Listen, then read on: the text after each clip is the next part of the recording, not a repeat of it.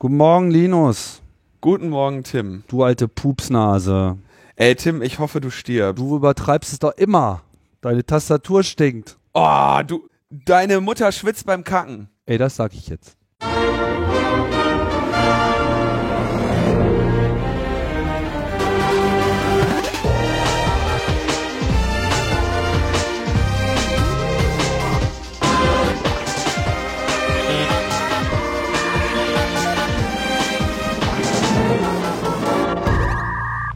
Logbuch Netzpolitik Nummer 263. Und heute geht's richtig zur Sache. Ne?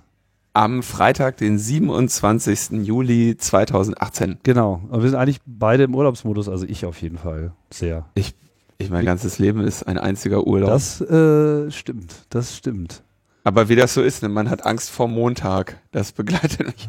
man hat Angst davor, dass der Urlaub irgendwann vorbei ist. Ja, hm. Ja, also ich fand das immer schlimm, wenn, wenn so Sommerferien, sechs Wochen Sommerferien und dann auf einmal so, am Montag übrigens Schule, Linus, ne? Und so, was? Nein, nein. Na gut, die Zeiten sind ja jetzt lass auch vorbei. Mich hier, lass mich zurück. Na, jetzt auf jeden Fall noch gerade ganz gut. Ich blicke hier auf ein äh, spektakuläres äh, Bergpanorama während der Aufnahme und es gibt WLAN, also ich bin glücklich. Und daher alles super. Ja, und äh, so das heißt, es gibt WLAN, das heißt, du bist nicht in Deutschland. Richtig. Ah, ach, jetzt habe ich, äh, hab ich noch gar nicht hier in die in das äh, in das Feedback. In das Elch-Feedback, ja. genau. Ja, da war so einiges, äh, da ist so einiges gekommen. Es wurden einige Stellen, ge äh, es wurde an, an mehrere Stellen in Deutschland äh, äh Elche bestellt. ähm, Datenelche sind schon fast aus bei Amazon. So, dann gab's Ja, es wurde äh, vor allem viel spek äh, spekuliert über die Aussprache. Und da gibt es natürlich auch verschiedene Fraktionen. Da gibt es dann zum Beispiel die Fraktion, äh, die sagt, naja, in meinem Lateinunterricht war das immer so. Ne? Äh, gibt allerdings, äh, habe ich jetzt gerade den Link nicht parat, ich hatte neulich so ein schönes Video gefunden, wo äh, jemand mal so in diese ganze Sprachforschung und Lautbildung reingegangen ist, wo sie anhand von diversen Kriterien mal nachgeforscht haben, wie denn wohl die Aussprache tatsächlich gewesen sei. Damals, so äh, kriege das jetzt nicht mehr ganz zusammen, was so die Kriterien waren. War, war auf jeden Fall ganz interessant. Vielleicht kriege ich das für die Shownotes nochmal rausgesucht. Aber äh, so allgemein äh, anerkannt und unbezweifelt ist das irgendwie nicht. Und von daher machen wir das jetzt einfach so, wie es, wie wir es für richtig halten. Alches Date heißt das jetzt. Bei uns habt ihr es zuerst gehört. Genau. Äh, Dimitri kommentiert noch zum Rundfunkbeitrag. Rundfunkbeitrag war natürlich auch so ein äh, Kommentarthema. Äh, mein Kritikpunkt am Rundfunkbeitrag ist, dass der größte Teil des Geldes eben nicht ins Programm geht oder in die Technik, sondern in die Gehälter der Intendanten und die Pensionsansprüche aller Mitarbeiter. Ebenso, dass ARD und ZDF das Geld nur so aus dem Fenster rauswerfen, nach dem Motto jeder Behörde, wenn wir in diesem Jahr sparen, haben wir im nächsten Jahr weniger Kapital. All, richtig, ja, stimmt. Und da, du hast auch natürlich den Punkt angesagt, ist bei jeder Behörde so. So wird gerne von jedem Sender ein Reporter rausgeschickt, der vor Ort mit nahezu den gleichen Bildern berichtet. Auch das muss nicht sein.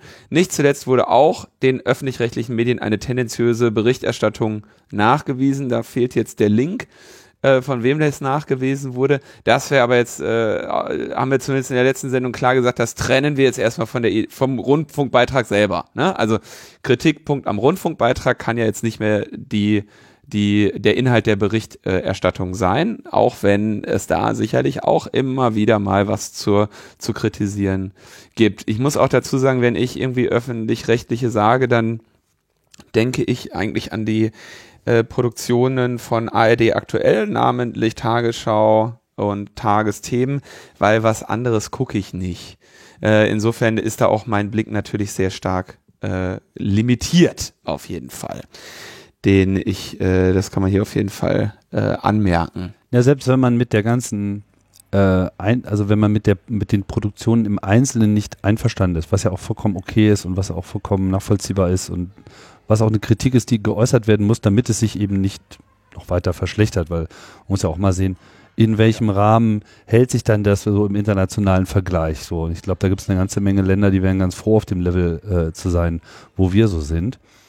Äh, und es ist halt so oder so, ist es eben auch ein mäßigender und Standards setzender Faktor für alle anderen, die eben nicht in, in diesem Modus sind. Und wie weit das auseinanderklaffen kann, gut, es äh, ist schon fast so ein bisschen die Keule in der Argumentation, jetzt mit den USA anzukommen, aber die USA hat halt einen ganz schlechten öffentlich-rechtlichen Bereich, also eigentlich keinen. Es läuft da irgendwie auch eher so über Spenden mit NPA, die machen zwar ganz gute Sachen, aber die haben halt einfach nicht diese Definitionshoheit der, der Networks und schon gar nicht von dieser, von diesen Local TV Networks, wo ja jetzt auch gerade die nächste Übernahmewelle droht und da gerade eine Schlacht äh, vor dem FCC ausgefochten wird, ob irgendwie diese Bude Sinclair da äh, alles äh, übernehmen kann und quasi die, ja. diese staatliche Fox News Gleichschaltung auch noch äh, bei den ganzen lokalen TV-Sendern platziert.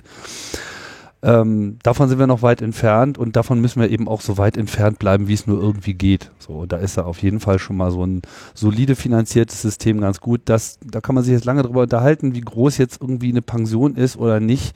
Ja, what's the point? Also ich meine, Leute, die da ein Leben lang arbeiten, die verdienen dann halt irgendwie und dann haben sie natürlich auch Pensionsansprüche. So ist es halt. So ist es ja in anderen Berufen auch. Warum sollte das da jetzt nicht so sein? Ähm, das ist, also das Thema will ich jetzt gar nicht unbedingt so in der Größe aufmachen, aber die, die Entlohnung von irgendwie Leuten im Dienste des Staates ist natürlich immer ein, äh, ein Thema, ne? wenn man jetzt irgendwie sich zum Beispiel auch anschaut, was Abgeordnete für Diäten kassieren, dann wird halt irgendwie schnell mal gesagt, was, unglaublich, so viele tausend Euro äh, für, für Noppes. Ne?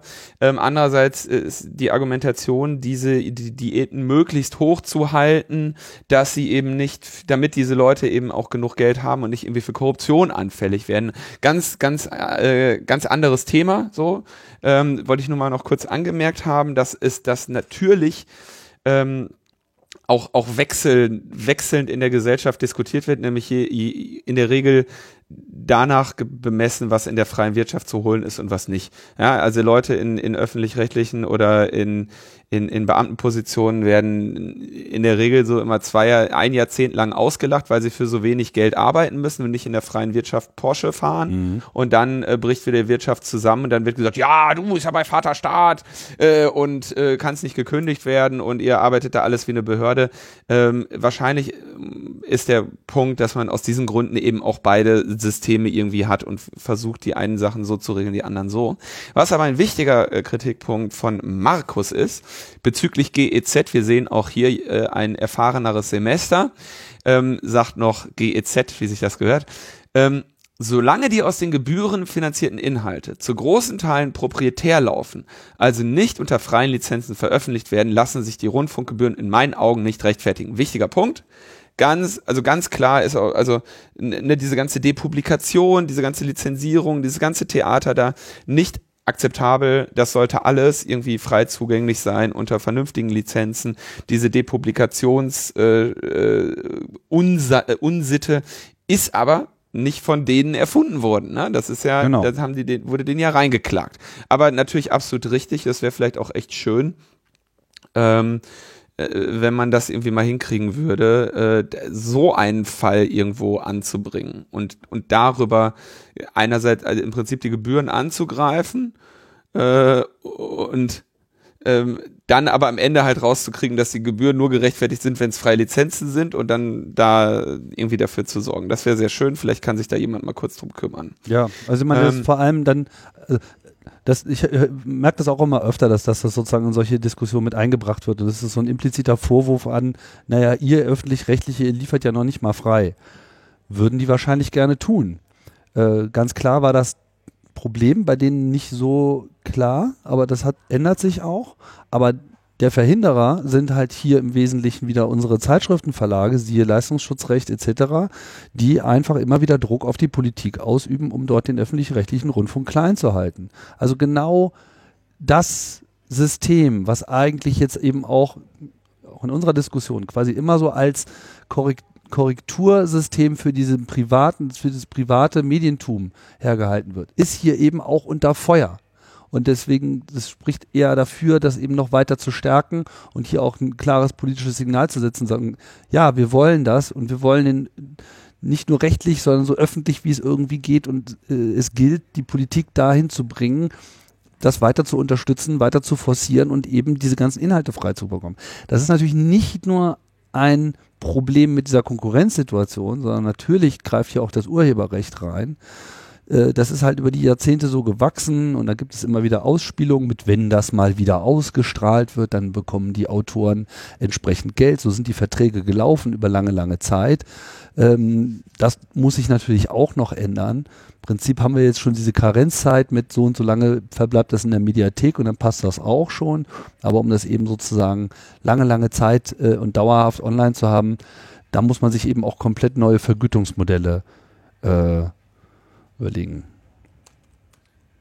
Jo, dann haben wir noch hier äh, eine relativ längliche Beschwerde. Wir hätten das Google-Thema äh, falsch dargestellt äh, von Slarty. Äh, ähm, und zwar sagt er, niemand würde sich gegen den App Store wehren wollen. Das haben wir aber auch nicht gesagt. Also, naja, wahrscheinlich haben wir es gesagt, aber nicht gemeint oder so. Ähm, der Wunsch nach dem, also die Play Store, man, man will den Google Play Store haben, wenn man ein Android-Gerät auf den Markt bringt, weil das natürlich eine äh, eine, eine immense Infrastruktur ist, so einen Store zu unterhalten. Ja, also muss diese Apps prüfen und so weiter. Und ich habe ja, glaube ich, auch gestern äh, vorsichtig äh, äh, gestern in der letzten Sendung vorsichtig unter im Versuch, meine äh, Geheimhaltungsvereinbarung nicht zu verletzen, ein bisschen versucht darüber zu berichten, wie das so ist mit dem Play Store äh, und der Android-Sicherheit. Ähm, denn entgegen den meisten, äh, entgegen dem, was die meisten wissen, bin ich ja für mehrere Apps im Play Store verantwortlich. Äh, aber das äh, ist ein anderes Thema. Ähm, der, äh, hier wird also jetzt gesagt, du hast irgendwie ähm, Android-Telefon, willst das auf den Markt bringen, jetzt sagst du, du willst da Android drauf machen, ist ja erstmal Open Source. Und jetzt sagst du, äh, naja, dann will ich da einen App Store drauf haben, ich will aber natürlich selber keinen unterhalten, also knote ich diesen App Store an mein Android dran. Und jetzt Kommentar, äh, ich dachte eigentlich auch, das hätten wir sinnvoll dargestellt, haben wir offenbar nicht. Denn jetzt sagt Slati, dieser Wunsch nach, dem, nach der Play Store App wird von Google nun als Hebel genutzt, um den Herstellern da gleich das gesamte Paket aufzudrücken. Es gibt eben den Play Store nicht einzeln, sondern nur im Paket mit einem Klebelvertrag, der Chrome als einzigen Browser, Google Maps als Karten-App und Google als voreingestellte Suchmaschine erzwingt und gleichzeitig verbietet, andere Varianten der Geräte komplett ohne das Google Package auf den Markt zu bringen. Und das völlig ohne irgendeine technische Notwendigkeit. Äh, weder aus Usability-Sicht, naja, ähm, und so weiter.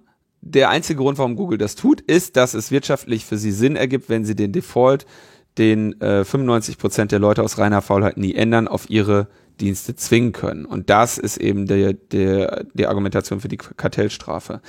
Ähm, mir ist, ich habe den Eindruck, wir hätten das äh, ausreichend sinnvoll dargestellt. Offenbar ist das nicht der Fall. Deswegen hier nochmal äh, das Feedback. Kann sein, dass wir uns ein bisschen in Android-Sicherheit verloren haben, über die ich ja immer rante. Gleichzeitig aber übrigens auch das Problem, wenn du dann in irgendeinen F-Droid-Store willst und dependest auch, auch nur auf irgendeine Google-Library, ja, dann fangen die wieder an zu quengeln und sagen, das muss hier alles Google-frei sein. Also die verklage ich irgendwann auch nochmal. Nein, das war ein Scherz. ähm, aber das ist, äh, wir haben das Thema behandelt und wem das nicht gefällt, der kann ja weiter Android nutzen. Ja. Ich rate zu, zu ganz anderen proprietären Systemen. So skeptisch wie ich generell bin, was so dieses Android-Ökosystem äh, betrifft, finde ich es aber auf jeden Fall ein sehr spannendes ähm, politisches Auseinandersetzungsfeld in Bezug auf, wie viabel, wie anwendungsfähig ist Open Source eigentlich wirklich in kommerziellen ähm, Umfeldern. Und es ist eigentlich sehr schön, dass da, dass da so viel Reibungspunkte gibt, also schön in Anführungsstrichen, um auch mal viele Dinge mal zu klären. Ne? Weil das ist ja immer so ein ein, eins der mehreren Probleme bei der Anwendung von Open Source oder generell freier Software. Wo greift das? Wo ist es ein Problem? Wo muss man Abhängigkeiten loswerden? Wo kann man koexistieren? Etc. Insofern spannendes Feld. Aber Tim, du Arschloch, weißt du, was ich dir eigentlich noch sagen wollte? Was denn, du alter Wichser? Seit äh, sechs Monaten darfst du mich nicht mehr im Internet beleidigen. Was? Ja. Reihe. Ja, du Wichser. Ah. Ähm, denn seit sechs Monaten ist das NetzDG in Kraft und äh, das Netzwerkdurchsetzungsgesetz. Und ähm, wir erinnern uns zu Beginn gab es ja einige Lacher oder auch nicht Lacher wegen zu früher, äh, wegen, wegen äh, schöner Beispiele für Overblocking. Zum Beispiel wurde dann auch ein äh, Tweet von Heiko Maas gesperrt, der ja für das äh, NetzDG verantwortlich ist, wo er nämlich sagte, beim Besuch der islamischen Gemeinde Saarbrücken ist mir gerade wieder klar geworden, was für ein Idiot Sarrazin ist. Klarer Fall von Beleidigung.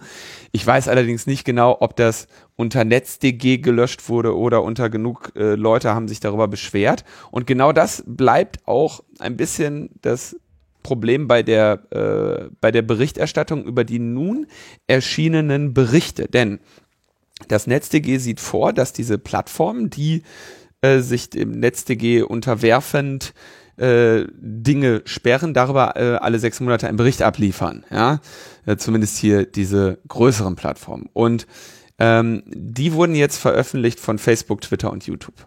Ähm, wir erinnern uns, alle diese Plattformen haben ja auch schon Möglichkeiten, äh, Inhalte, die einem nicht gefallen, zu äh, zu melden und dann werden diese Inhalte vor ihren jeweiligen Community-Regeln ähm, beurteilt und äh, entsprechend damit verfahren. Und wenn du jetzt quasi einen Inhalt meldest, der gegen deren Community-Regeln verstößt, dann wird er unter deren Community-Regeln auch gelöscht. wenn du aber einen meldest, der unter deren Community-Regeln nicht anstößig ist, den sie dann aber, dann, dann überziehen, unterziehen sie ihn noch einer zweiten Prüfung, das ist quasi die, äh, ist der und fällt er unter das Netzwerkdurchsetzungsgesetz. Und das äh, Netzwerkdurchsetzungsgesetz erfasst ja laut Gesetzestext ausschließlich rechtswidrige Inhalte, die ein oder mehreren der äh, folgenden Staat, äh, Tatbestände des Strafgesetzbuchs erfüllen Propagandamittel verfassungswidriger Organisationen, Kennzeichen verfassungswidriger Organisationen, Vorbereitung einer schweren Staat, staatsgefährdenden Straftat, äh, Gewalttat, äh, Begehung einer schweren staatsgefährdenden Gewalttat, landesverräterische Fälschung, Öffentlichkeit zur Aufforderung von Straftaten, öffentliche Aufforderung zu Straftaten, Störung des öffentlichen Friedens durch Androhung von Straftaten, Bildung krimineller Vereinigungen, Bildung terroristischer Vereinigungen, kriminelle und terroristische Vereinigungen im Ausland, Volksverhetzung, Gewaltdarstellung und so weiter und so fort. Wir wollen euch hier jetzt gar, kein, gar nicht auf, auf falsche Gedanken bringen. Ähm, ey, du, ey, du Arsch, du hast Beleidigung vergessen. Äh, ja, das wäre kurz danach gekommen, Paragraph 185. Üble Nachrede reicht aber auch schon. Verleumdung gibt's auch. Verletzung des höchstpersönlichen Lebensbereiches durch Bildaufnahmen und äh, so weiter. Also, das fällt, würde alles unter das äh, Netzwerkdurchsetzungsgesetz fallen. Ähm, vieles davon aber eben auch unter die Community-Regeln, denn das ist ja hier, da sind wir uns, glaube ich, einig, ähm, alles nichts, was sich gehört. So. Nee. Ähm, und jetzt kommen die also mit ihren Berichten und äh, YouTube sagt, naja, wir haben 215.000 Beschwerden bekommen. Aha. Davon haben wir 27 Prozent stattgegeben, also 68.000 Dinge gelöscht. Äh, dabei ging es hauptsächlich um Hassrede und politischen Extremismus. Es ist nicht ganz klar, ob es äh, Videos und oder Kommentare waren. Das ist da, wenn ich das richtig sehe, nicht klar ausgewiesen. Ähm, YouTube prüft also doppelt. Ne? Ähm, einmal äh, Meldefunktion ähm, überhaupt und dann kann man da eben das Häkchen setzen, NetzDG. Und nur wenn das nicht unter und, und Community-Regeln wird ohnehin äh, einmal äh, äh, vorher gemessen, äh, ge, ge, ge, geprüft. Und jetzt ist natürlich die Frage, in wie viele von diesen zwei Drittel Meldungen, die YouTube nicht wo YouTube nicht im Sinne der Meldenden entschieden hat, ähm, können nun wirklich dafür gewertet werden, dass das Problem des Overblocking nicht existiert. Denn die große Sorge beim Netzwerkdurchsetzungsgesetz war ja, dass dadurch, dass die Rechtsdurchsetzung hier in private Hände gelegt wird, mit der Pistole auf der Brust, nämlich es muss innerhalb von 24 Stunden gelöscht werden, dass dann quasi im Zweifel gegen die Angeklagten entschieden wird. Die Zahl 27 Prozent der Beschwerden wurden nur äh, umgesetzt, legt auf Anhieb erstmal den Schluss nahe, dass das nicht der Fall ist. Allerdings, wie wir gleich in den Vergleich zu anderen ähm, Netzwerken sehen, hat YouTube quasi diese Beschwerdefunktion relativ prominent und einfach umgesetzt und hat die NetzDG-Meldungen an der gleichen Stelle wie die wie die Meldungen gemäß Community-Regeln. Also anstoßen, anstößigen Inhalten melden, zack, äh, Klick, Häkchen bei Netz.de und fertig ist die Laube. Insofern könnte es also sein, dass im Rahmen der ähm, irgendwie sinnlosen äh, und aber besonders wichtigen heiligen Kriege irgendwelcher politisch Besessener im Internet ähm, hier unter Umständen auch der ein oder andere Meldeklick dabei war, äh, der das Ziel hatte, einen vielleicht offensichtlich nicht anstößigen Inhalt trotzdem in irgendeiner Form äh, in, an der Verbreitung zu hindern. Ja? Denn wenn genug Leute etwas melden, dann wird der Inhalt ja auch temporär ähm, quasi an der Verbreitung, äh, die Verbreitung eingeschränkt, vorbehaltlich der Prüfung. Insofern, wie viel nun von diesen zwei Drittel nicht angenommenen Meldungen irgendwie halbwegs sinnvolle waren, wo YouTube als Retter der Meinungsfreiheit hier sich für die, für die Leute in die Bresche geschmissen hat äh, und gesagt hat, wir gehen notfalls vor Gericht, damit du das sagen kannst, oder ob es irgendetwas war, was ganz eindeutig kein Verstoß ist. Das ist also nicht, ähm, nicht erfasst. nicht, nicht in diesen Zahlen erkennbar. Ja. Und vor allem kann man auch die, diese Zahlen nicht so einfach mit denen zu Prä-NetzDG ähm, vergleichen, sondern man kann jetzt einfach nur sagen, okay, nach NetzDG gab es 215.000 Beschwerden und ein Drittel davon wurde stattgegeben. Insgesamt haben sie dann 93 Prozent der Inhalte, die dann gesperrt oder gelöscht werden, auch innerhalb von 24 Stunden. Das heißt, sie sind sehr gut an der oder relativ nah an der Quote dran. Äh, weitere Entscheidungen haben sie dann innerhalb einer Woche äh, getroffen und nur bei 860 Fällen, 859 äh, dauerte es länger als eine Woche. Und 40 Mal haben sie eine auf Strafrecht spezialisierte externe Anwaltskanzlei um Hilfe gebeten. Twitter 264.000 Beschwerden, also nochmal ähm, knapp 50.000 mehr als bei YouTube. Davon aber nur 10% gelöscht, nämlich 29.000, also etwas über 10%.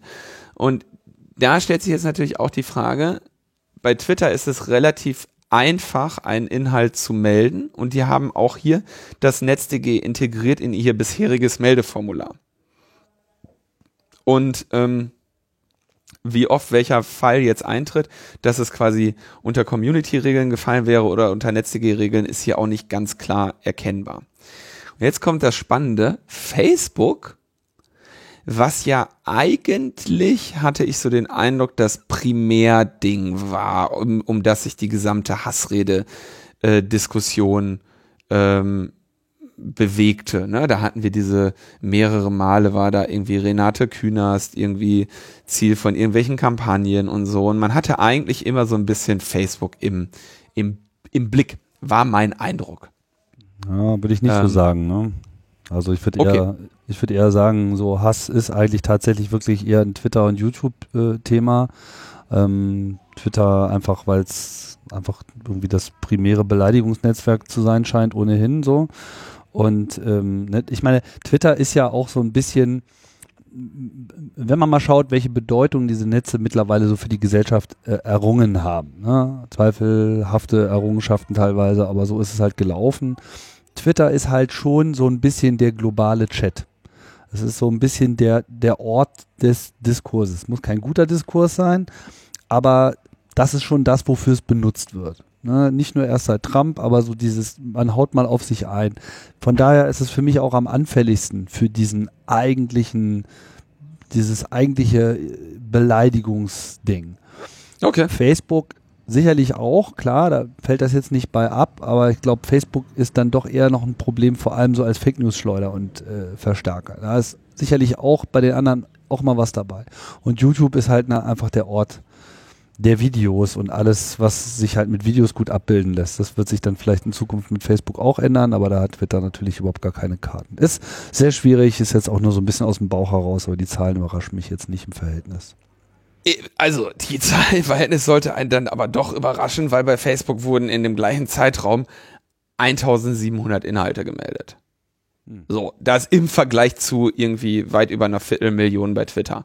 Und das kann ich mir, ähm, also das lässt sich nicht durch äh, primäres und sekundäres Beleidigungsnetzwerk Das äh, äh, erklären, sondern das lässt sich erklären, weil Facebook nämlich die Meldung nach NetzDG an einem anderen Formular macht, als das gegen die Gemeinschaftsstandards.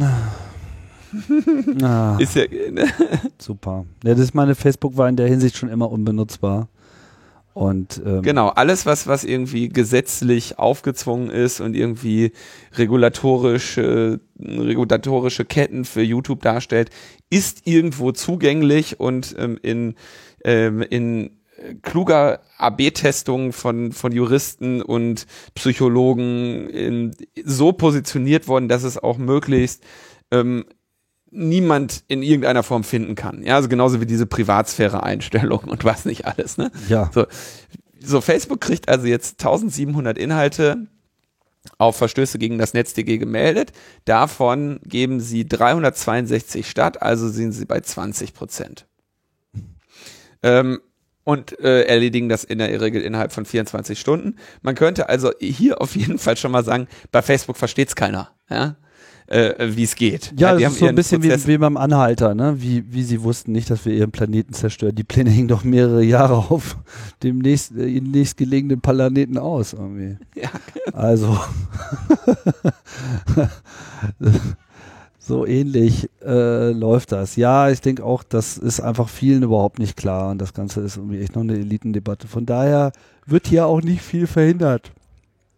Genau, da, da, da, und jetzt wird erstmal gefeiert, oder, oder was heißt gefeiert? Also die Berichterstattung äh, sagt einerseits, ja, es gibt kein Overblocking, äh, was natürlich ganz interessant ist, weil die, ähm, die 27 Prozent könnten ja immer noch Overblocking sein. Ja, das, das geht ja hier überhaupt nicht draus hervor. Das wird ja in diesen Zahlen überhaupt nicht differ differenziert, was von was für einer Art das war oder wie viel Widerspruch es wiederum gegen das Blocking gab. Ne? Also Genau, und die reinen, die reinen Meldungs- und Ablehnungsquoten sind daher einfach nicht aussagekräftig. Sie müssten zumindest ins Verhältnis zu äh, früher gesetzt werden, bevor es das Gesetz gab. Und dann gab es ja zum, also beispielsweise irgendwie jetzt auch kürzlich den Fall von Thomas Stadler, ein sonst, er ist ja auch ein Internet-Law äh, bekannter äh, juristischer Blogger, ähm, eigentlich für einen sehr gemäßigten Umgangston bekannt. Ähm, der äh, hatte dann einen Tweet abgesetzt, in dem er sagte, geh endlich sterben, menschenverachtender Zyniker. Ähm, und mit einem Link auf den Zeitungsartikel, in dem hier Horst Seehofer sa äh, irgendwie stolz erzählte, oh, an meinem 69. Geburtstag sind 69 Afghanen abgeschoben worden. Einer davon ist ja dann irgendwie zwei Tage später gestorben, da hat er sich nicht mehr so drüber gefreut. Ähm, da hat dann also hier der Thomas Stadler eben gesagt, geh endlich sterben, menschenverachtender Zyniker, woraufhin er von Twitter irgendwie gesperrt wurde für einige Zeit. Da kommt dann so eine, so eine Warnung, so, ne, du, du, du, so bitte nicht. Das ist nicht der Umgangston, den wir hier pflegen wollen. Ja. Äh, Thomas, das fiel, aber natürlich zum Beispiel ist jetzt unklar, ob das unter das NetzDG gefallen ist. Im Zweifelsfall nämlich nicht, sondern unter Community-Regeln. Ja, das heißt, äh, und jetzt kommt wieder die, jetzt kommt wieder die Frage, wenn das Overblocking unter Umständen nicht wegen des NetzDGs, sondern wegen dieser Community-Regel-Willkür, in Anführungszeichen Willkür jetzt hier mal als ne, willkürlich festgelegte Community-Regeln, ähm, dann ist das ja trotzdem, wäre das ja trotzdem noch ein Overblocking. Ja, also die Zahlen, die wir hier haben, reichen, sind einfach nicht aussagekräftig für die Frage, ob auf den sozialen Netzwerken in der privatisierten Rechtsdurchsetzung ein Overblocking stattfindet oder nicht. Das ist einfach mal ein. Weißt du, weißt du eigentlich, ob das ein, ähm, ob, ob es eine im NetzDG sozusagen eine Dokumentationspflicht für diese Unternehmen gibt? Also Ja, genau deswegen gibt's jetzt gerade von drei Unternehmen genau nach sechs Monaten diese Berichte. Ah, okay. Die, das, das müssen die. Aber so, so differenziert scheint das ja nicht zu sein, dass man daraus wirklich was rauslesen kann. Naja, die haben sicher, mit Sicherheit die Werte berichtet, die sie zu berichten haben. Und natürlich klar. sind diejenigen, die jetzt hier irgendwie, also die sprechen jetzt erstmal so für, für sich und es ist, es liegt natürlich auch die, die Interpretation durchaus nahe zu sagen, naja, Facebook äh, entspricht 20 Prozent, Twitter 10 Prozent, äh, YouTube 27 Prozent. Mit anderen Worten, es werden immer noch, nur jeder dritte gemeldete Inhalt wird gelöscht. ähm, da ist auf jeden Fall so, liegt der Verdacht nahe, dass es sich hier eben nicht um Overblocking handelt. Wenn man dann aber eben schaut, naja, die gehen auch nochmal nach ihren eigenen Community-Richtlinien und die sind davon wiederum ausgenommen. Das heißt, man könnte den Verdacht haben, dass der größere Teil dessen, der nach dem NetzDG verboten ist, auch nach den Community-Regeln verboten wäre. Mit anderen Worten, schon am Community-Regelfilter hängen bleibt und nur das, was da nicht ohnehin schon an den Regeln, die sie hatten, hängen geblieben ist, geht dann nochmal in den NetzDG-Filter und führt dazu vollständig anderen Zahlen, nämlich abzüglich dessen, was sie ohnehin schon tun. Und da, da, da diese Prozesse so sind, sind eben auch die, die daraus herauskommenden Zahlen eben als solche nicht interpretierbar. Punkt. Brauchen wir, glaube ich, auch nicht weiter zu diskutieren. Ähm, jetzt kommt der, ähm, also man weiß natürlich auch zum Beispiel nicht, ob vielleicht die Unternehmen auch gesagt haben, naja, okay, wir, wir sehen ja, dass das Gesetz relativ wenig Rückhalt hat und entsprechend ändern wir unsere Entscheidungsmaßen, äh, unsere Entscheidungsregeln oder sonstiges.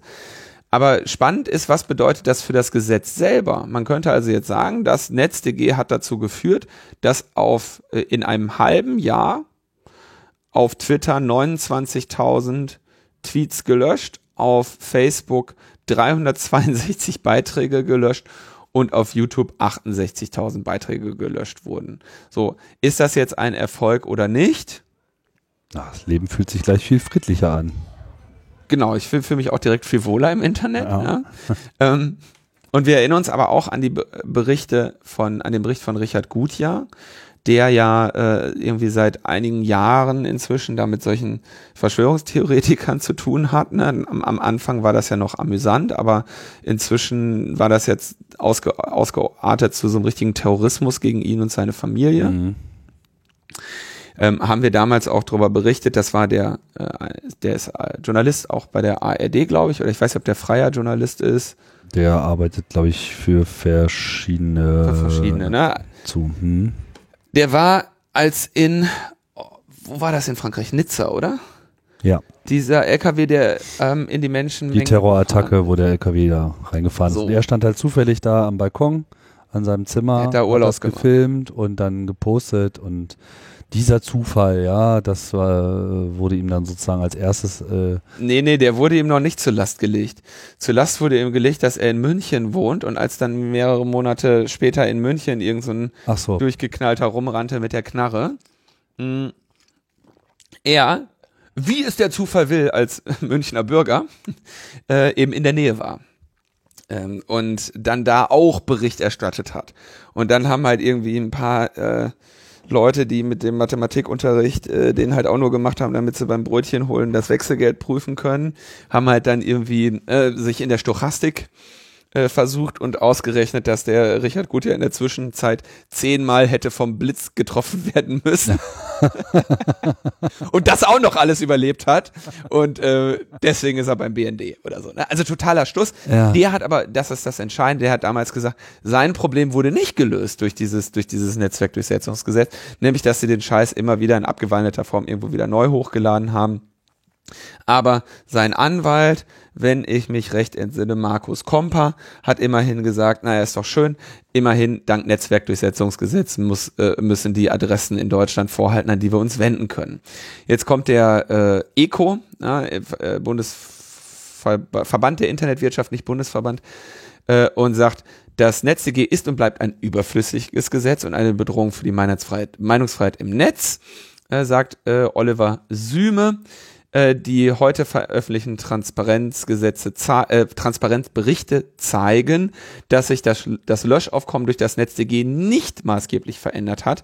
Die Unternehmen löschen zwar mehr als noch vor einigen Jahren, dies aber nicht auf das Gesetz, sondern auf extrem verbessert, dies ist allerdings auf das Gesetz, sondern auf extrem verbesserte Technologien sowie ein gesteigertes Problembewusstsein bei den Unternehmen zurückzuführen. Meldungen zum NetzDG fielen in der Gesamtbilanz kaum ins Gewicht. Äh, so also der Verband der Internetwirtschaft in Deutschland, ECO. Ja. Na, also man könnte abschließend sagen, naja, nicht alles, was unsinnig ist, nicht, nicht, die, nicht die allerschlimmsten Befürchtungen ähm, haben sich bewahrheitet. Das heißt aber noch lange nicht, dass das jetzt irgendwie eine gute Idee war. Ne? Also wenn man sagt, etwas hat nur zu nicht, nicht ganz so hohem Schaden geführt, wie wir dachten, ähm, und erweist sich in der, in der Menge als größtenteils nicht sinnvolle Ergänzung, dann äh, heißt das eben noch lange nicht, dass das jetzt unbedingt gut zu feiern ist, was äh, Heiko Maas uns da noch in seiner Rolle als Justizminister hinterlassen hat. So, Linus, ich war ja weitgehend auf dem, äh, im Off. Ähm, ich habe gehört, dass die Störerhaftung einen Reality-Check bekommen hat und vom Bundesgerichtshof gelandet ist. Da gab es doch jetzt ein Urteil. Richtig, ja, also das ist auch wieder, oh, herrje, ein komplizierter Fall. Ich hoffe, ich kriege den mm, grob hin. Es handelt sich um einen Fall von 2000, im, im, der im Jahre 2013 stattfand. Mhm. So, da hat jemand über eine Internettauschbörse ein Spiel zum Herunterladen angeboten und ähm, jetzt fand sich vor Gericht wieder jemand, der mehrere offene WLANs sowie zwei Tor-Exit-Nodes unterhalten hat. Und über diese Tor-Exit-Nodes wurde eben ein Spiel zum Herunterladen angeboten. Mhm. Jetzt ist natürlich wieder, also das wird mir jetzt nicht ganz klar, aber ich vermute, da hat also jemand ähm, BitTorrent über Tor gemacht, was sich eigentlich nicht empfiehlt, aber ein anderes Thema.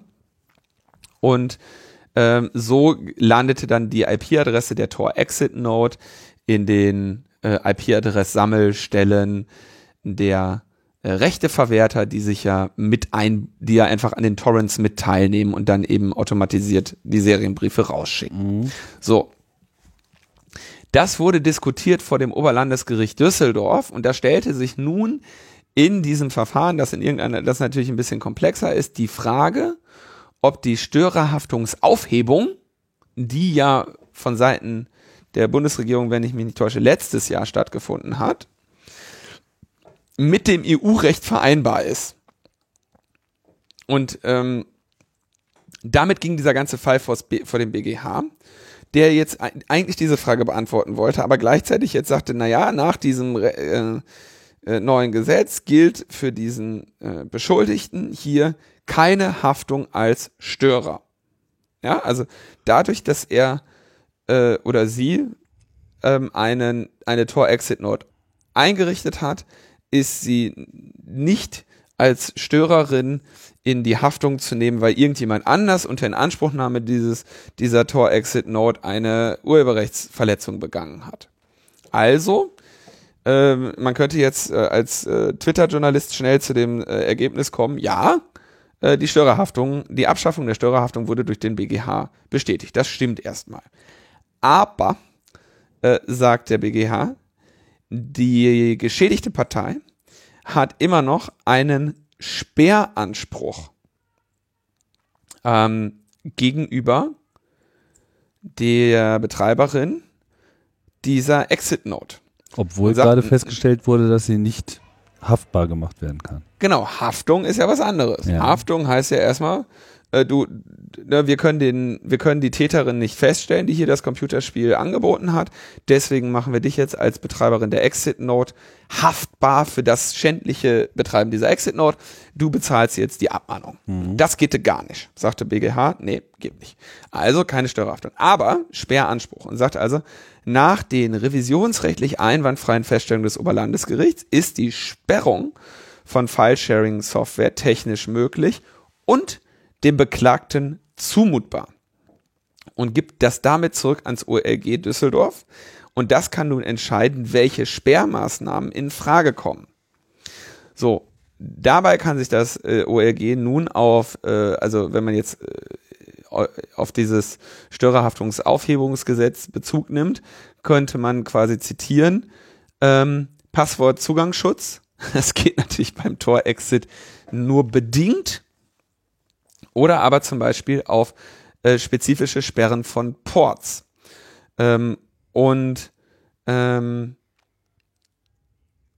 jetzt sagt der äh, BGH dazu weiterhin, der Anspruch auf Sperrmaßnahmen ist nicht auf bestimmte Sperrmaßnahmen beschränkt und kann auch die Pflicht zur Registrierung von Nutzern, zur Verschlüsselung des Zugangs mit einem Passwort oder im äußersten Fall zur vollständigen Sperrung des Zugangs umfassen. So, das ist natürlich jetzt alles hier auf WLAN gemünzt. Ne? Also du kannst sagen, naja, okay, äh, wir machen eine Nutzerregistrierung in unserem WLAN, ähm, wir machen, wir sperren äh, Tauschbörsen in unserem WLAN oder wir äh, Leute müssen sich registrieren in unserem WLAN. Bei einem Tor-Exit geht das natürlich nicht so einfach. Also zu sagen, willkommen bei unserem Tor-Exit, äh, bitte, bitte geben Sie Ihren, Ihren Nutzernamen an. Mhm. Das kannst du zwar so machen, dann wird dein Tor-Exit aber relativ schnell nicht mehr innerhalb des Tor-Netzwerks äh, advertised werden. Und dann wird halt niemand mehr in deinem Tor-Exit rauskommen, weil das ja als eine zu Recht als eine äh, Manipulation des Traffics äh, ja, das widerspricht halt auch einfach der Idee von Tor. Widerspricht halt hier, der Idee. Äh, einfach Privatsphäre zu sichern und die Quellen zu verschleiern. Also es ist eigentlich vollkommen absurd, gegenüber einem Tor-Exit-Node überhaupt so von so einer Sperrung zu sprechen, weil man da eh nicht weiß, was da rausfällt. Und heute ist es BitTorrent, morgen ja, ist es irgendwie ein wichtiger Klick.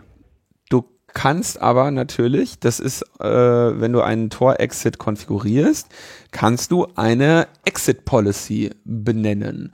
Und diese, diese Exit Policy kann zum Beispiel sowas äh, beinhalten wie ähm, hier nur äh, Port 80 raus oder hier nur Port 443 raus mhm. äh, oder hier nur äh, Port 25, beziehungsweise in der Regel machst du natürlich das Gegenteil, weil du keine Spam-Schleuder werden möchtest und sagst halt hier Port 25 ausgeht, mach mal bitte nicht, weil es ist doof. Geht im Wesentlichen ähm, Spam raus. Genau. Ähm, du kannst also in, Por, äh, in Tor auf Ports limitieren. Ähm, oder du kannst auch spezifische Ports sperren in Tor. Das kann unterschiedliche Gründe haben. Du kannst ja zum Beispiel sagen, dieser Exit, den ich jetzt hier betreibe, äh, der soll spezifisch dem äh, Ziel dienen, ähm, Leuten anonymen Zugang zum IRC zu ermöglichen. Und deswegen mache ich hier nur IRC, damit ich möglichst viele IRC-Nutzer auf meinem Exit habe oder so. Ne? Wäre ja, wäre alles möglich. Ähm, Sofern dieser IRC auch immer nur mit standardisierten Ports arbeitet, aber das kann man ja auch nicht so ohne weiteres sicherstellen. Äh, ja, ja, du könntest halt sagen, auf Nicht-Standard, wer eben IRC auf Nicht-Standard-Ports tut, wird eben bei mir äh, nicht rauskommen. Ja, aber das sagt, das sagt, das ist eben eine Eigen Eigenschaft deines Tor-Exits und die wird natürlich auch innerhalb des Tor-Netzwerks bekannt gegeben, sodass wenn jemand woanders hin will, er einfach nicht auf deinen Exit kommt. Mhm. Ja, ähm, und ähm, BitTorrent aber wiederum, wenn ich mich jetzt nicht täusche, macht den größeren Teil des Traffics in UDP und auf allen Ports, die der, die der BitGott äh, geschaffen hat. Also man kann ihn so konfigurieren, dass er sich immer randommäßig einen anderen nimmt, etc. Das gibt's mal so, mal so. Der benutzt jetzt nicht alle gleichzeitig, aber er benutzt halt immer mal wieder andere. Das wäre natürlich jetzt irgendwie. Hm, also, das wird jetzt eben so zurückgegeben. Entscheidend ist, dass das ORG kann jetzt alles machen zwischen, naja, ähm, sperre bitte, unter, unterbinde die Tauschbörsennutzung durch deinen Exit-Node. Mhm. Ähm, sie könnten aber natürlich auch, also bei, bei ausreichend mangelhafter Kompetenz könnten sie auch sagen, äh, mach für deinen Exit halt jetzt irgendwie eine Sperre. ja, du musst jetzt, mach eine Zugangssperre, man darf nur noch, an, nur noch angemeldete Nutzer dürfen deinen Tor-Exit nutzen oder so. Ja. Ähm, und dann wäre natürlich die, äh, äh, die Frage, wenn er diese Sperre, die verlangte Sperre nicht umsetzt, ob er dann nicht wiederum äh, in irgendeiner Form doch äh, in, in Regress genommen werden könnte. Aber das, soweit sind wir noch nicht. Und wir werden jetzt sehen, was das Oberlandesgericht Düsseldorf nun dazu urteilt. Für Tor ist das auf jeden Fall eine haarige Angelegenheit, ehrlich gesagt. Weil wenn das jetzt heißt, wenn da jetzt auf einmal gesagt wird, naja, es kann jemand verlangen, dass du auf deinem Tor-Exit bestimmte Ports sperrst und die Nutzung bestimmter Dinge verhinderst, dann äh, wird das auf jeden Fall nochmal richtig knatschig. Ja, boah, also dem Artikel von äh, Herrn Stadler, wenn ich das richtig deute, meint er, naja, im Wesentlichen wird hier aber auch, äh, wäre wohl auch mit der alten Gesetzgebung nicht sehr viel anderes bei rausgekommen. Ich frage mich jetzt gerade nur, ob das jetzt hier noch eine Chance hat, nochmal vom EuGH nochmal aufgerufen zu werden. Also man könnte ja im Prinzip jetzt vom BGH nochmal wegeskalieren. Weiß jetzt nicht, ob hier eine Revisionsausschluss besteht. Hab ich jetzt gerade so schnell nicht rausbekommen. Äh, wir schauen einfach mal, wie das weitergeht. Zunächst wird es auf jeden Fall jetzt an, der, an das OLG Düsseldorf gehen und äh, Thomas Stahler sagt ja dazu so, im Prinzip ist es dann halt die, die Störerhaftung in, mit anderen, mit anderen Mitteln. Na gut. Fortsetzung. Ja. Fortsetzung Wir schauen, wie es ist. Also so allzu viel zu feiern gibt's über dieses Urteil erstmal nicht. Gut, dann haben wir vielleicht noch ein paar kleine Kurzmeldungen. Genau, wir haben Kurzmeldung. Ähm, es ist jetzt seit bald acht Jahren äh, ist unser Freund Julio Sanchez äh, nicht mehr frei. Frei im Sinne von kann sich hinbewegen, wohin er möchte. Ähm, es ging los, das muss, glaube ich, 2010 gewesen sein, mit den äh, Vorwürfen bestimmter äh, sexueller Vergehen. Der war äh, verschiedene Straftatbestände zwischen Vergewaltigung, Belästigung und so weiter, je nachdem, nach welchem es- Strafgesetzbuch man das interpretiert, äh, erhoben worden von, wenn ich mich recht entsinne, zwei unterschiedlichen Frauen In Schweden, genau. in Schweden. So. Ähm, die schwedischen Behörden machten sich dann da, darauf, ähm, in dieser Angelegenheit zu ermitteln und hatten einen internationalen Haftbefehl oder eine Suche quasi herausgegeben, weil sie sich gerne mit Herrn Assange unterhalten wollen würden. Da war er aber noch nicht offiziell eines äh, einer Straftat beschuldigt worden. Das ja, war also nur Ermittlungen. äh, also äh, genau, es wurde, er wurde noch nicht angeklagt, es wurde nur gegen ihn ermittelt. Ja, gegen, gegen Leute ermittelt werden kann in jeder, kann, passiert am laufenden Band. Ja, wenn ich den Tim gleich anzeige, weil der hier mich am Anfang der Sendung beleidigt hat, dann wird gegen den Tim ermittelt. So. Und Du wird hast mich der, beleidigt. deine Mutter hat dich Ja, beleidigt. komm mir nicht So, so. und dann, so, und Die jetzt Schul EuGH. So. Und jetzt, ähm, es war ja die Argumentation von Schweden, komm mal bitte her, wir wollen uns mit dir unterhalten, wir haben hier einen äh, legitimen Anspruch, uns mit dir zu unterhalten. Und dann hat Assange argumentiert und wie sinnvoll diese Argumentation ist, darüber scheiden sich die Geister, hat gesagt, pass auf, in dem Moment, wo ich in Schweden bin, flattert bei euch irgendein Auslieferungsgesuch der USA ein, deswegen möchte ich nicht nach Schweden. Ich fühle mich hier in Großbritannien sicher, äh, deswegen befragt mich doch bitte hier. Äh, und das ist irgendwie dann aber nicht geschehen. Dann hatte Großbritannien ihn eigentlich unter Hausarrest gesetzt. Dann ist er irgendwann äh, in die ecuadorianische Botschaft geflohen und hat sich dort, hat dort Asyl beantragt, welches ihm gewährt wurde. Und dann war er eben als Asyl äh, oder als Asyl, politisch Asyl, bis beasylter Ecuadorianer in dieser Botschaft Als quasi gefangen, Asyltourist. Genau, als Asyltourist, so, genau. Seitdem wohnte der als Asyltourist in London in der ecuadorianischen Botschaft, direkt beim Harrods. Man würde sagen, gute Lage. Ähm, zwei Zimmerwohnungen mit Balkon. Von dem Balkon hatte er dann auch öfter äh, runter gesprochen zu seinen Fans. Und vor der Tür steh, stand, seit, stand er seit, ich weiß nicht wie vielen Jahren jetzt, eine Polizei. Zwischenzeitlich äh, wurde in ähm, jetzt sage ich schon Korea, es ist aber in Ecuador neu gewählt, denn der Präsident von Ecuador hieß früher Rafael Correa und jetzt heißt der Präsident Lenin Moreno. Lenin. Also die haben echt Lenin. Lenin. Lenin. Le Lenin. da ist eine. Die haben immer geile Namen. ja. Korea, Lenin. So, äh, so Le Also. Lenin. Herr Lenin hat jetzt Moreno. Lenin hat jetzt gesagt, äh, Lenin war vor einigen Wochen in äh, Großbritannien, hat da eigentlich auf irgendeinem Gipfel äh, gesprochen. Bei der Gelegenheit aber auch mit den Spaniern äh, sich unterhalten, denn äh, die Spanier waren ja auch knatschig, weil Assange sich irgendwie ausführlich äh, in diese Diskussion um den Putschdämon ähm, eingemischt hatte. Putschdämon. Putschdämon kennst du, ne? Das ist der katalonische äh, Befreiungsführer. Ja, aber du hast es gerade ausgesprochen wie Putsch-Dämon. So wird das ausgesprochen. Ja. Höre ich das? You cannot unhear this. ähm, Der ein ein, Putschdämon. ein guter Freund äh, wies mich darauf hin, ähm, ich, ich sage jetzt seinen Namen nicht, aber er, er sei freundlich gegrüßt, dass das, dass das immer wie Putschdämon ausgesprochen wird. Und wenn das einmal so gesagt ist, dann so, aber seit drei Monaten haben die dem da schon das Internet abgestellt. So, ne, was heißt, äh, dass er die Beziehung zwischen der Botschaft und ihrem, äh, ihrem Couchsurfer da inzwischen eh so ein bisschen schlechter sind.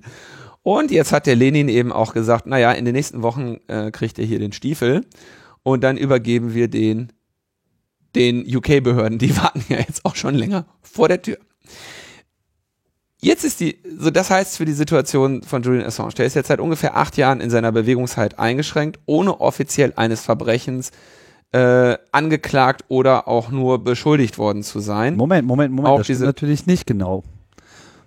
Er ist in seiner Bewegungsfreiheit nicht eingeschränkt. Also er, er könnte jederzeit rausgehen. Jein, denn er hatte ja, äh, er wäre ja dann, würde er der, der, der Aufenthalts- und Meldeauflage Großbritanniens unterliegen, die ihn ja eigentlich gerne auf seiner Ranch da draußen in Sussex oder wo die war ja, sehen stimmt. Würden. Okay, der Hausarrest gilt ja. wahrscheinlich noch, ne? Hm, der ist ja, nie ja worden, der ne? gilt noch.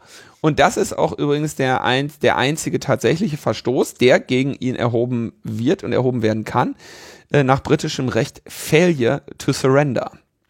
Äh, und damit, da, dessen hat er sich eben schuldig gemacht, indem er gegen seine Kautionsauflagen da verstoßen hat, nämlich nicht mit seiner Fußfessel auf der Ranch geblieben ist, sondern, na, wir erinnern uns an die äh, LNP-Folge mit dem Titel Einmal Asyl und eine Flex bitte, denn er ist ja mit seiner, mit seiner, ähm, mit seinem Fußfessel dann eben des Nachts äh, nach, äh, nach London gefahren. So, darauf stehen drei Monate plus Geldstrafe.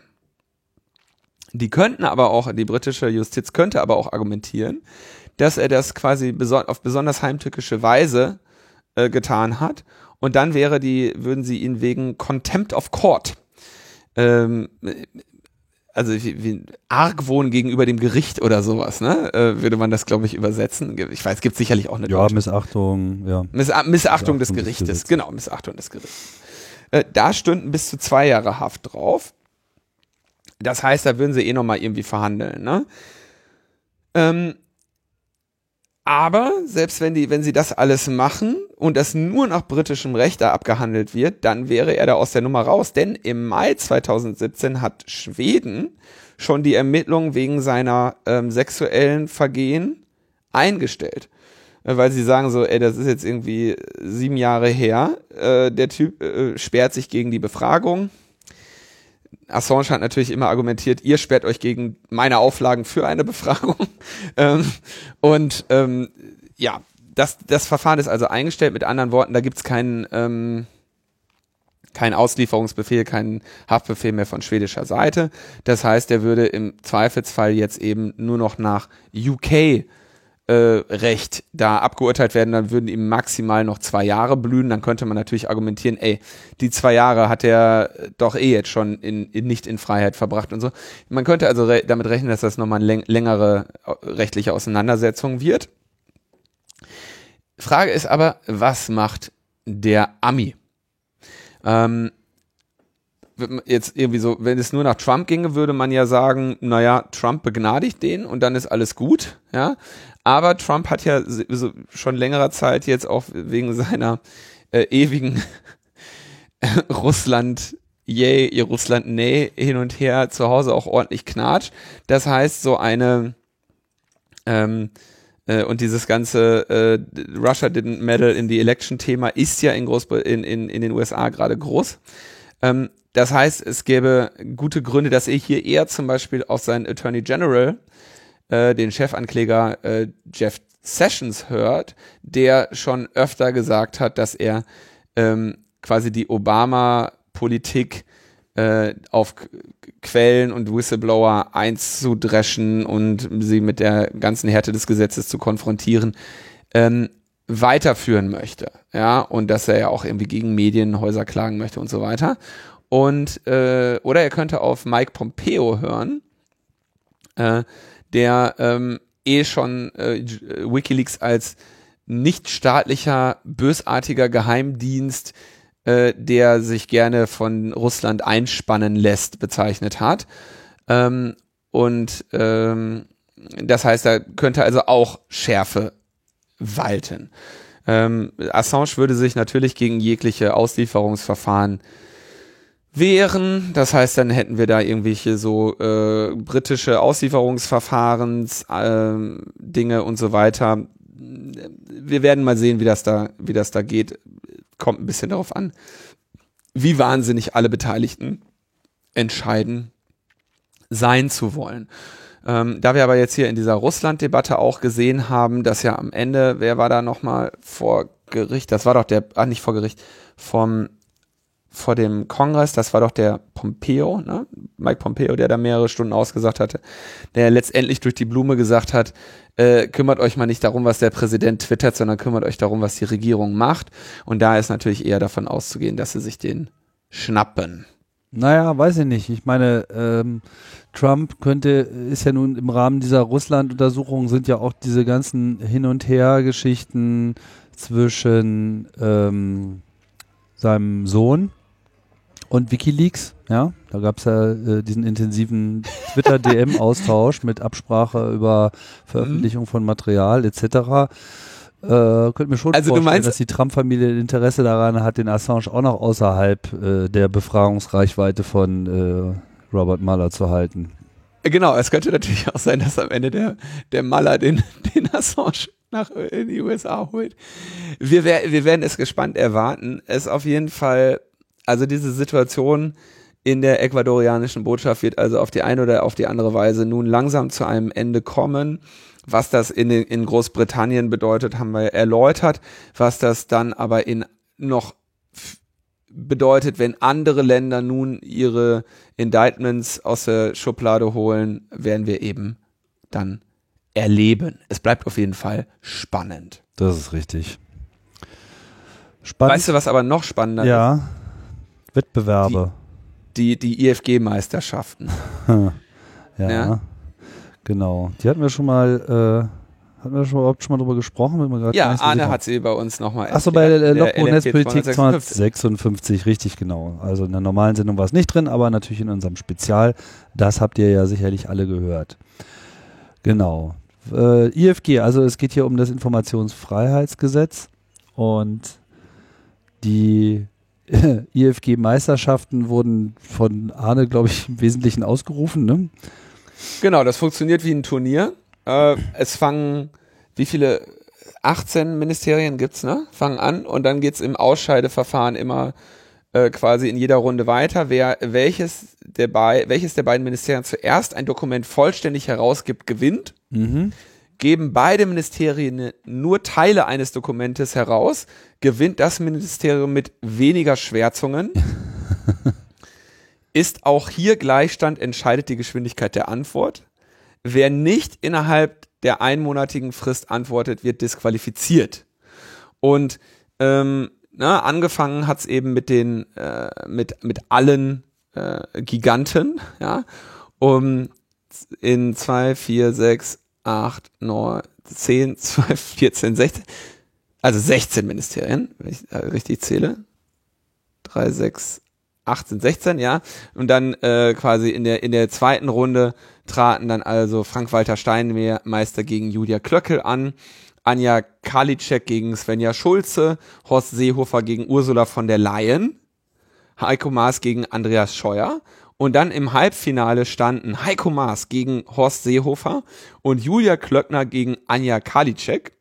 Also man muss dazu Und sagen, das im sind jetzt die, Endspiel- die Leiter der jeweiligen Organisationen, um die es geht, ne? Also Auswärtiges Amt und äh, Innenministerium.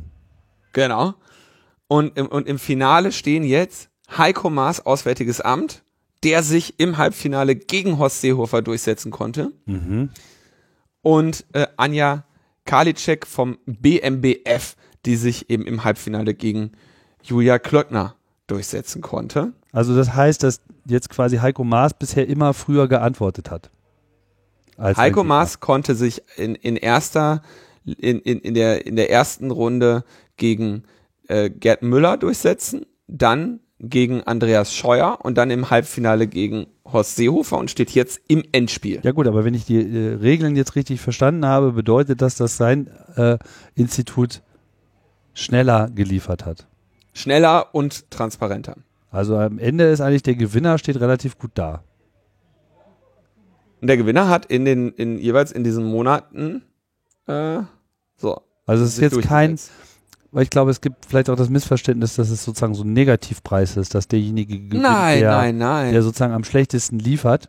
Aber das ja, aber Tim, ich habe die, ich habe die Regeln doch gerade erklärt. Wir sind ja hier ja, nicht in der zweiten Liga. Wir sind hier beim internationalen Turnier. Hier gewinnt natürlich der Beste. Ach so, in der zweiten Liga ist das anders, oder was? da gewinnen immer die du doch. schlechtesten. Naja, da gewinnen häufig nicht die Richtigen. Ja, stimmt. St. Pauli und Union sind immer noch nicht weiter. Hm. ähm, schön waren ja natürlich auch, dann die, die Runden waren ja auch immer unter Themen. Also im Achtelfinale ging es um interne Weisungen, im Viertelfinale ging es um Geschenkeverzeichnisse, im Halbfinale ging es um, um Kunst und jetzt geht es um äh, Website-Statistiken. Wer gibt die Statistiken der Ministeriumswebseiten zuerst heraus? Wer wird Transparenzsiegerin 2018? Ja. Da werden wir also jetzt sehen, wer, wer da sich durchsetzt. Und es bleibt natürlich spannend, das Duell der Giganten. Und äh, wir sind sehr gespannt, wie das da weitergeht. Na gut. Viel Spaß noch. Weniger äh, Spannung, wie es weitergeht, wird es bei der E-Privacy-Verordnung geben. Äh, wir erinnern uns, die E-Privacy-Verordnung ist ja quasi so ein weiteres äh, EU-Mittel analog zur EU-Datenschutzgrundverordnung, nämlich im Internet dafür zu sorgen, dass ähm, für das Tracking eine Zustimmung verlangt werden muss, dass Browser und Mobilgeräte immer per Default auf den schärfsten Privatsphäre-Einstellungen voreingestellt sein müssen und dass die Rechte von Nutzerinnen und Nutzern gegenüber den Anbietern im Internet stärker äh, ausgebaut werden. Und äh, das ist natürlich etwas, was die ganze, die, die Werbe- und Tracking-basierte Industrie überhaupt nicht gut finden kann. Äh, allen voran Matthias Döpfner vom Springer Verlag, der die E-Privacy-Reform äh, als die Taliban-Variante des Datenschutzes bezeichnet hat. Und ich meine, wenn er, dann weißt du, dann weißt du, dass du irgendwas richtig gemacht hast. Ne? wenn du so, wenn du so hohe, so hohen Adel Ja, äh, kriegst. genau. Ja? Wenn, wenn die schon so weit ausholen, dann geht's in die richtige Richtung. Naja, und jetzt hat die österreichische Regierung den Vorsitz im Rat. Das geht ja streng reihum, jedes halbe Jahr, glaube ich. Und die haben äh, erstmal gesagt, so ja, nee, also äh, während unserer, während unseres Ratsvorsitzes liegt, liegt diese Sache, also die Einigung ne, im Trilog jetzt erstmal nicht auf unserer, äh, auf unseren Prioritäten. Das heißt, dass irgendwie vor 2020 das Ding noch verabschiedet wird, ist jetzt erstmal äußerst unwahrscheinlich. Ja, und das äh, Haben die denn das Ist, komplett also- in der Hand? Na, die können ja schon ihre Agenda im Vorsitz bestimmen, so, und die haben das jetzt erstmal nicht oben hingetan. Und die, die Diskussionsressourcen ähm, oder überhaupt die Arbeitsressourcen sind ja ja beschränkt. Und wenn die sagen, wir priorisieren jetzt erstmal was anderes, dann äh, ist das jetzt erstmal Ja, so. gut, aber ich meine, solche, solche Gesetzespläne ähm, und, und, und wann da was wo wie äh, beschlossen werden soll, das ist ja sozusagen nicht etwas, was immer im Rahmen einer einzigen Ratspräsidentschaft abgefeiert wird, sondern diese ganzen äh, Prozesse sind ja meistens über über die volle Zeit der Legislaturperiode hin definiert. Das heißt, man hat halt auch bei der E-Privacy-Verordnung erwartet, dass das eben im Rahmen der aktuellen Legislatur abgewickelt werden wird. Und darauf sind ja alle Zeitpläne eingestellt eigentlich. Jetzt weiß ich nicht, inwiefern die Also Österreicher an der Stelle jetzt noch Gegenwind bekommen. Aufgeschoben heißt ja nicht aufgehoben. Nee, aber ich meine, aber es muss eine Einigung herbeigeführt werden und Österreich äh, hat das jetzt gerade nicht als Priorität. Ja gut, aber was das, das sind ja jetzt nicht nur, kommt ein Jahr später, sondern das bedeutet ja auch, kommt nach der nächsten Europawahl. Also, das heißt, das Feld muss komplett neu aufgerollt werden, weil einfach alle Leute, die daran gearbeitet haben und die ja auch in dem Kontext quasi im Parlament auch an der aktuellen Datenschutzgrundverordnung mitgewirkt haben, also nicht alle, aber viele zumindest, sind dann halt unter Umständen nicht mehr da. Und äh, die nächste Europawahl äh, verspricht ohnehin ganz sportlich zu werden, was Änderungen im Parlament betrifft. Ja. Habe ich Mhm. übrigens äh, gerade einen schönen Podcast zu veröffentlicht, genau zu diesem Thema, also der äh, Europawahl im nächsten Jahr bei äh, Fokus Europa. Kann man auch nochmal verlinken. Machst du in die Shownotes. Das mache ich. Ja, und äh, also ich meine, dass die E-Privacy-Verordnung verzögert wird, äh, ist ja länger her, dass wir Ingo Dachwitz zu dem Thema äh, bei uns hatten, der Redakteur bei Netzpolitik.org, ähm, der jetzt auch hier darüber natürlich berichtet. Ähm, ne, da da sagte, sagt die Datenschutzgrundverordnung, so, es vergingen fast zwei Jahre, äh, seitdem die EU-Kommission ihren Vorschlag für die Verordnung vorgestellt hatte. Dann hat das EU-Parlament unter enormem Zeitdruck ähm, 2000, äh, Moment, seine Position zur Reform im Oktober 2017 beschlossen. Und dann hat Bulgarien im Frühjahr 2018 einen Kompromissvorschlag im Rat vorgelegt, äh, mit dem viele Länder hätten arbeiten können. Mit Deutschland positionierte sich im Juli dieses Jahres endlich auch der letzte große Player im Rat. Endlich stünde einer Einigung also nichts mehr im Wege. Und dann geht halt die österreichische äh, Regierung hin und sagt, äh, boah, ja, da brauchen wir gar kein Verhandlungsmandat erreichen. Das ist, das, ist, das können wir ruhig nochmal alles liegen lassen, obwohl jetzt hier zwei Jahre Arbeit drinstecken und alle eigentlich bereit sind. Also da bin ich mir noch nicht so sicher, ob die damit durchkommen. Ganz ehrlich. Weil ich glaube, da wird der Widerstand im Parlament schon krass sein. Und dass die Österreicher jetzt nicht unbedingt als äh, besonders proeuropäisch eingestellt äh, gelten, dürfte auch kein Geheimnis sein. Also da weiß ich nicht, ob der Drops da schon gelutscht ist. Das wird sicherlich eine Menge Widerstand geben. Also es gibt auf jeden Fall Pro, äh, Protest von irgendwie Europe, EDRI, also European Digital Rights, Access Now, Privacy International und the IT Political Association of Denmark, äh, die also sagen, wir wollen das äh, hier schneller haben.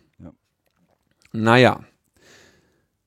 Aber da sehen wir mal wieder, nicht alles, was aus Österreich kommt, ist gut. Ich meinte damit natürlich jetzt hier Thomas. Ja, klar. Hallo Thomas. So, ähm, dann noch letzte kleine Scherzmeldung. Mhm. Als Donald Trump und äh, Wladimir Putin sich in Helsinki trafen, überreichte Donald Trump, äh, überreichte Putin natürlich auch ein Geschenk an Donald Trump und was sollte es da Schöneres sein als ein Fußball anlässlich der ja gerade dort äh, stattgefunden habenden Fußball-WM Fußball-Weltmeisterschaft. und Wusste ja nicht so richtig, was mit anzufangen. mit Fußball-Weltmeisterschaft. Äh, mit dem Ball. Naja.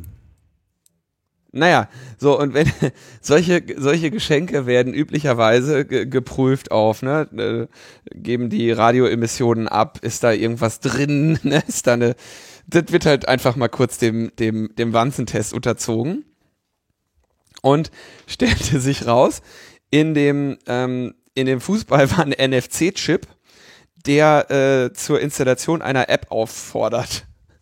Und ähm, NFC, also ein, ein NFC-Tag, Entschuldigung, nicht ein NFC-Chip, sondern ein NFC-Tag. Das ist ja ein Chip. Ähm, ja, es ist ein Chip, aber es hat, es hat äh, einen entscheidenden Unterschied, nämlich ein NFC-Tag sendet einfach nur immer das Gleiche aus.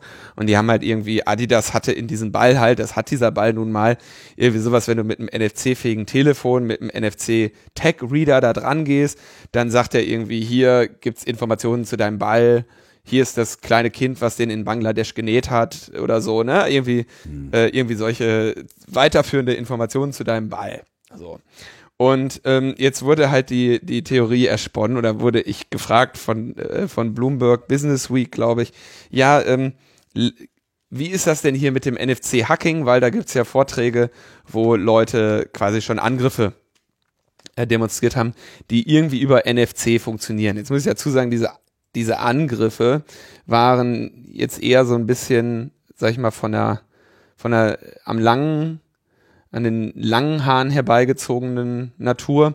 Nämlich, wenn du da jetzt quasi einen Link reinmachen würdest, der zu einer Applikation führt und diese Applikation ist bösartig und dein Opfer klickt dann irgendwie auf, äh, möchte ich hier aus unvertrauenswürdiger Quelle installieren ähm, auf meinem Android-Telefon und ja, ich gebe dieser App auch alle Rechte, dann wäre es also theoretisch auch möglich gewesen, über diesen Fußball äh, mit einem manipulierten NFC-Tag irgendwie äh, Donald Trumps Handy zu infizieren, wenn er ein Android nutzen würde und kein iOS.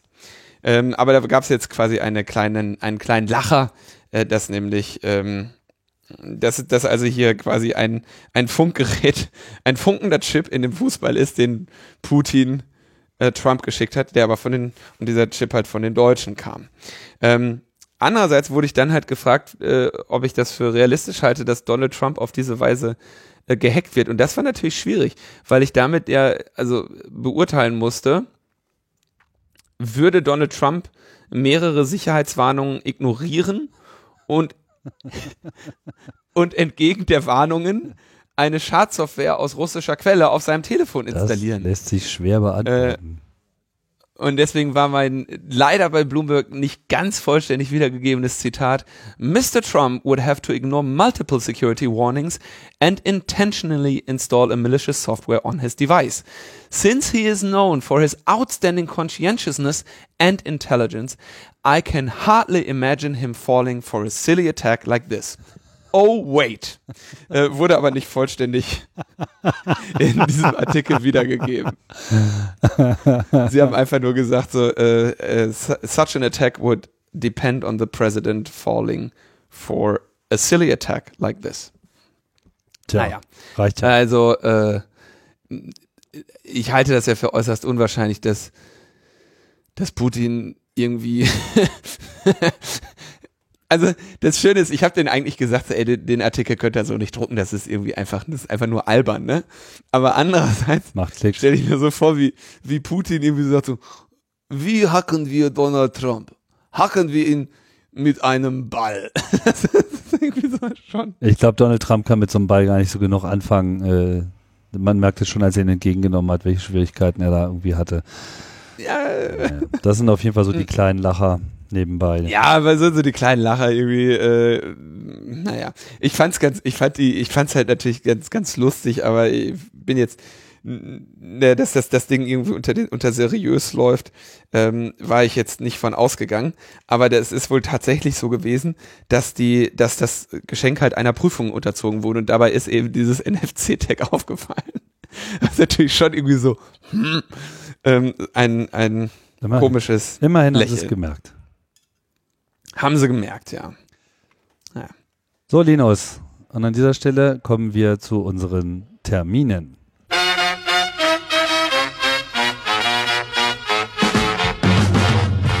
In Mönchsteinach findet vom 9. bis 13. August die ICMP statt. Die, ich glaube, das ist die Intergalaktische Club Mate Party. Äh, mit den Worten, habt ihr die schlechte Internetverbindung, die selbstgemachten Pizzen, Yoga beim Sonnenuntergang, die liebevoll gemischten Chunks und die guten Gespräche an der Quelle aller Mate vermisst? Zum neunten Mal veranstaltet der Bitzenbugs e.V., der Erlanger e äh, Erfa des Chaos Computer Clubs, die ICMP auf der Blümchenwiese im Steigerwald bei Münchsteinach. Da ist tatsächlich die Quelle der Clubmate und äh, das Programm beginnt dann auch mit einer Besichtigung der Produktionsstätten. Ähm, ihr könnt auch noch Einreichungen bis zum 29. Juli machen äh, unter programm.icmp.camp. Ja, und wenige Tage äh, später, da könnt ihr dann gleich äh, weiterfahren, äh, in einem kleinen Flecken namens Werners Höhe, das ist in der Nähe von Hildesheim, vom 16. bis 18. August 2018 findet das Podstock 2018 statt. Podstock ist so eine Art Camp für Podcaster aber nicht nur für solche, die Podcasts produzieren, sondern auch Hörerinnen sind dort äh, gern gesehen. Das ist ein kleines überschaubares Camp. Man äh, kann da irgendwie zelten. Man gibt da, glaube ich, auch noch ein paar äh, Zimmer zu mieten. Kann man alles auf der Webseite herausfinden. Ja, und wer will da hin? Da wollen halt irgendwie alle hin, die äh, im Podcasting-Bereich irgendwas nach vorne bringen. Ich werde da auch vor Ort sein und werde da versuchen, mit verschiedenen Leuten mal über das Wochenende mal ein paar ganz äh, dringende technische Sachen äh, intensiver zu diskutieren. Es wird dort Work Workshops geben, es gibt Live-Podcasts, die dort äh, abgehalten werden, etc. pp. Und wenn man sonst nicht weiß, wie man sich einbringen soll, kann man auch einfach mithelfen und einfach dabei sein, ein schönes Wochenende haben.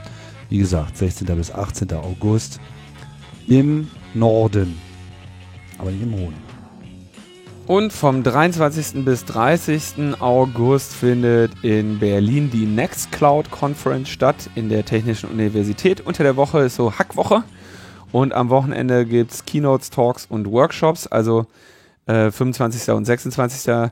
Ähm, gibt es dann da noch so, so äh, Frontalprogramm eher. Ähm, unter anderem auch mit, mit mir. Ich bin da äh, verdonnert worden, einen kleinen Vortrag zu halten. Und da kann man äh, sich ein bisschen mit Nextcloud auseinandersetzen in der TU Berlin.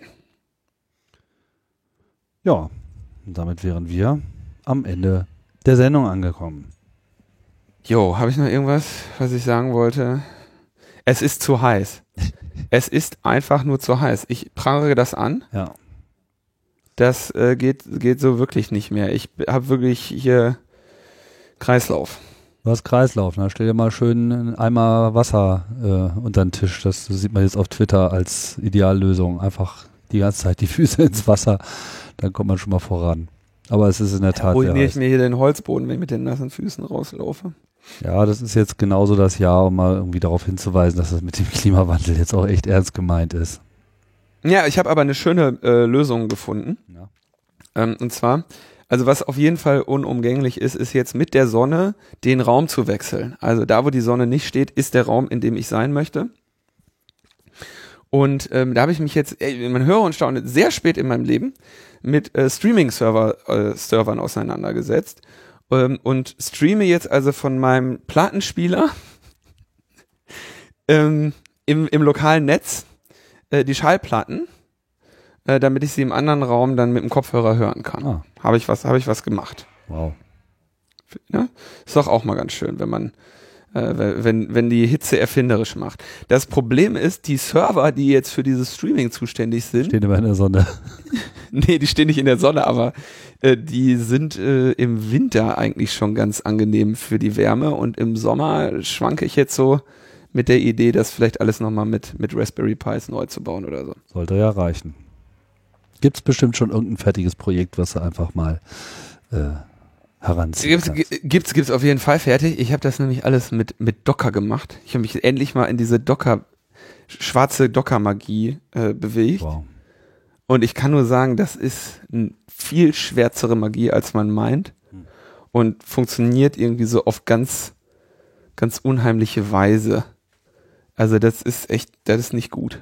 Sag jetzt nichts Falsches, sondern sind die ganzen Kommentare nur voll mit dieser Open Source äh, Technologie-Diskussion. Äh, Also ich, ich, ich mache die Sachen auf Bare Metal und diese, diese Container-Sachen, dieses Docker kam, äh, nachdem ich irgendwie 30 war und ist damit ganz eindeutig äh, wieder die natürliche Ordnung der Dinge. Und äh, das, das darf man nicht machen. Ja, für mich ist auch schon seit 20 Jahren alles so. ja. Äh, danke sagen wolltest du noch? Danke, würde ich sagen, ja. Und zwar, das habe ich jetzt auch erzählt, diejenigen, die jetzt in Danke vorkommen, die werden, äh, die werden wissen, warum ich gerade kurz von, von meinem Docker-Container und Streaming-Setup erzählt habe. Mhm. Das sind nämlich Chris, Ronny, Nils, Hanno, Anna, Patrick und Florian, denen äh, sehr herzlich gedankt wird für äh, kühle Getränke, die ich hier zubereiten kann äh, und äh, einen Hörgenuss, den ich jetzt in, in der Wohnung hier habe und so weiter. Vielen, vielen Dank euch, dass ihr mich auch in der Hitze nicht zurücklasst. Ja, und ich äh, bedanke mich auch an alle, die hier auch schon äh, auf meine 1001 Daueraufträge-Geschichte hin äh, reagiert haben. Da tut sich in der Tat so einiges. So richtig im Blick äh, werde ich das erst im August haben, aber der Trend äh, sieht gut aus. Da sind jetzt, glaube ich, schon so an die, äh, die 900er Schwelle ist auf jeden Fall schon genommen. Insofern bin ich da ganz zuversichtlich, dass ich hier meine magischen 5% noch zusammengefegt bekomme. Wer jetzt nicht weiß, Ja, wovon ich rede. Letzte Sendung habe ich das etwas ausführlicher äh, gemacht und in der Freakshow. Ja, ja, wer da noch einsteigen will, darf gerne mit dazukommen. Ist wirklich so heiß. Ich sitze hier gerade ganz schön im Schatten, von daher ich habe hab ich auch gut reden. Ich bin hier, glaube ich, so auf ein paar tausend Meter Höhe. Da weht dann auch noch ein nettes Lüftchen. paar tausend Meter Höhe, ja, das wäre gut für mich. Ja. Also Berlin 33 Grad gerade. wow. Ja, also unten im Tal ist richtig Sengesau, schlimm, ganz furchtbar. Bitte verhaften Sie mich. Aber hier oben äh, in den Bergen, da hast du so permanenten Windzucht. Das macht die Sache irgendwie ähm, ganz nice. Ich will auch einen Berg. Nee, will ich nicht. Ich muss ja heute Abend noch Fahrrad fahren. Ich will keine Berge. So, damit sind wir jetzt wirklich im belanglosen Teil der Sendung angelangt und äh, verabschieden uns. Genau. Vielen Dank fürs Zuhören. Wir bemühen uns auch weiterhin in der Urlaubszeit hier irgendwie den, den Newsflow aufrechtzuerhalten. Bis dann. Tschüss. Ciao, ciao.